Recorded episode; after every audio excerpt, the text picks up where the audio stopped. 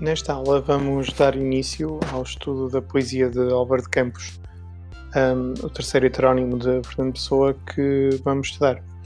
Em primeiro lugar, um, em primeiro lugar é necessário voltar à carta, à carta sobre os heterónimos que Fernando Pessoa enviou a Adolfo Casais Monteiro e nessa carta encontramos referência a um aspecto importante da, da poesia de Álvaro de Campos que é o facto de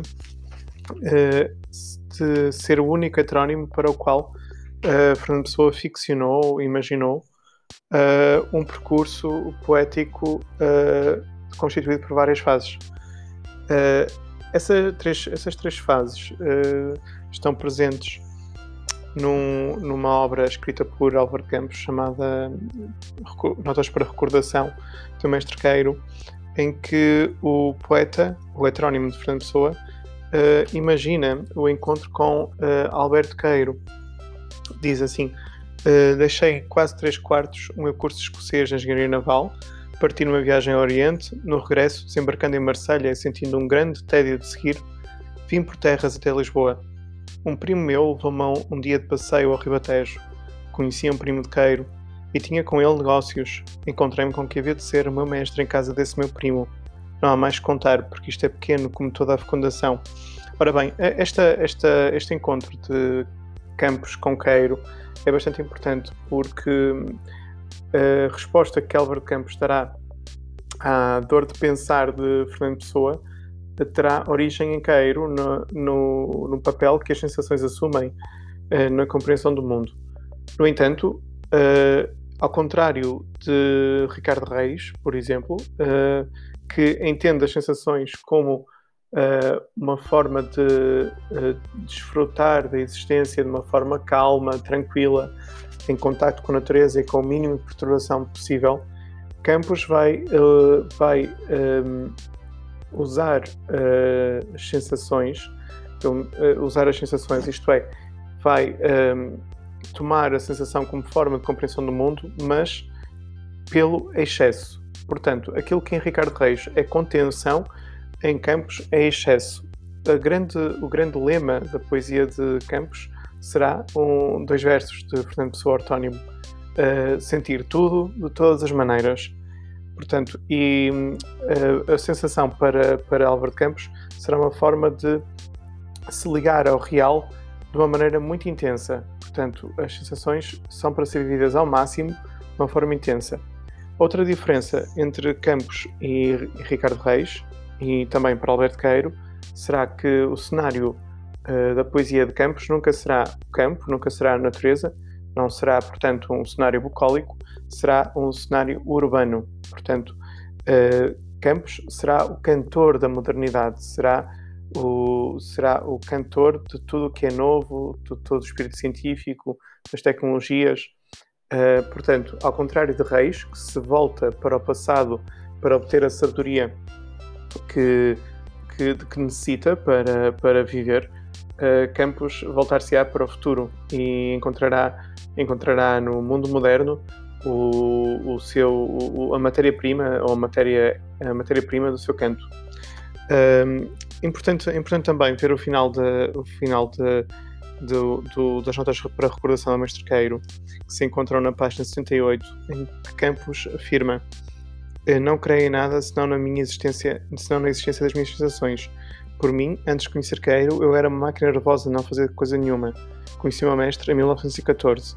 Já tinha escrito, escrito versos, três sonetos e dois poemas, Carnaval e Opiário. Esses sonetos e esses poemas mostram o que eu sentia quando estava sem amparo. Logo conheci Queiro, verifiquei-me. Cheguei a Londres e escrevi imediatamente ao Triunfal, e daí em diante, por mal ou por bem, tenho sido eu. Ora bem, hum, portanto, há três fases na poesia de Álvaro de Campos. A primeira fase hum, é uma fase decadentista, é a fase decadentista de Álvaro Campos, e hum, foi uma fase criada hum, a posteriori por Fernando Pessoa, que quis dar uma, uma, um, um percurso uh, percurso poético próprio Álvaro Campos. E essa primeira fase é constituída sobretudo pelo poema Opiário, que é um poema em quadras, é um poema bastante longo e que relata uma viagem que Álvaro Campos teria feito ao Oriente e onde teria tido contacto com o ópio e, portanto, o, o, poema retrata o consumo do ópio, o tédio e a angústia, portanto, e a forma como o poeta se volta para para, para os chamados paraísos artificiais para uh, fugir à angústia, à angústia e ao tédio. Portanto, a primeira fase é a fase decadentista. A segunda fase é a fase futurista, portanto, ou vanguardista. Uh, portanto, o Álvaro Campos vai recolher da, da, das vanguardas europeias, sobretudo do futurismo, que um, teve origem com um manifesto publicado em 1909 por Marinetti, um manifesto futurista. E Albert Campos vai tentar integrar no, na sua poesia uh, o mundo moderno. Uh, ao contrário do que é habitual dos poetas que, que rejeitam tudo que é inovação tecnológica, tudo que é um, o contemporâneo, tudo que é vanguarda, uh, Albert Campos vai tentar fazer com que a sua poesia absorva uh, o, o, mundo moderno, exaltando as inovações científicas, exaltando, exaltando o frenesim da cidade, exaltando uh, a civilização, o progresso, a ciência.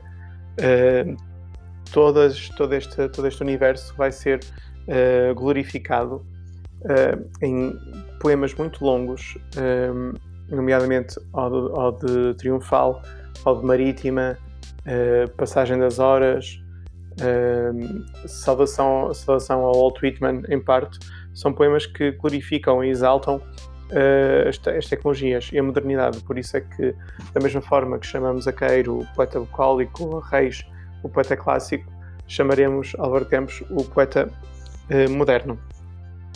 Um, a terceira fase é uma fase que podemos chamar de fase intimista ou fase intimista, em que uh, o, reverso do, o reverso da segunda fase, isto é, uh, se por um lado as máquinas e a civilização moderna parecem trazer a promessa de um mundo uh, que superou todas as angústias, se a ciência parece ter a resposta para tudo e se existe essa glorificação, se existe a glorificação da ciência na segunda fase, a terceira teremos o desencanto.